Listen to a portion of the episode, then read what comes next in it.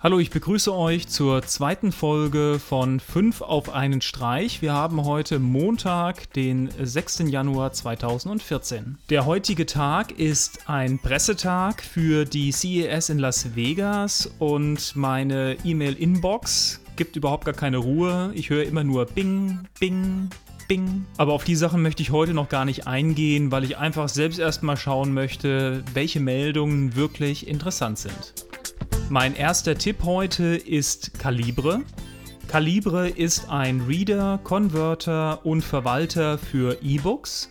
Die Software ist lauffähig unter Windows, unter Mac OS X und Linux.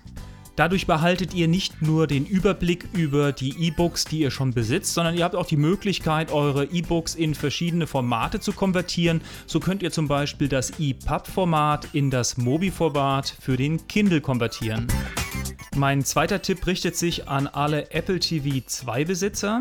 Seit heute ist ein Jailbreak für die Firmware 5.3 verfügbar. Damit habt ihr die Möglichkeit, jetzt auch auf dieser aktuellsten Version unabhängige Applikationen zu installieren.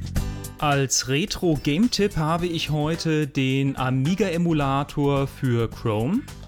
Google in Zusammenarbeit mit der Firma Cloanto hat es geschafft, den UAE, den Universal Amiga Emulator, auf Chrome für Windows, Mac OS X, Linux und Chrome OS zu portieren. Für alle Nostalgie- und Retro-Gamer ein absolutes Muss.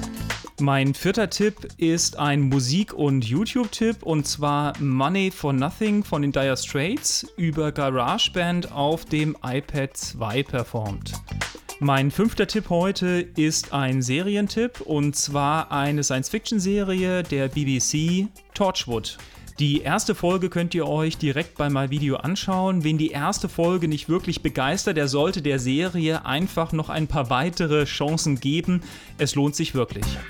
Ja, das war's heute wieder zu 5 auf einen Streich. Wie immer folgt uns bei Facebook, Twitter, bei Google abonniert uns natürlich bei YouTube und schaut einfach regelmäßig auf unserer Seite vorbei. Es gibt immer neue Sachen zu entdecken. Ja, dann sage ich bis morgen. Tschüss.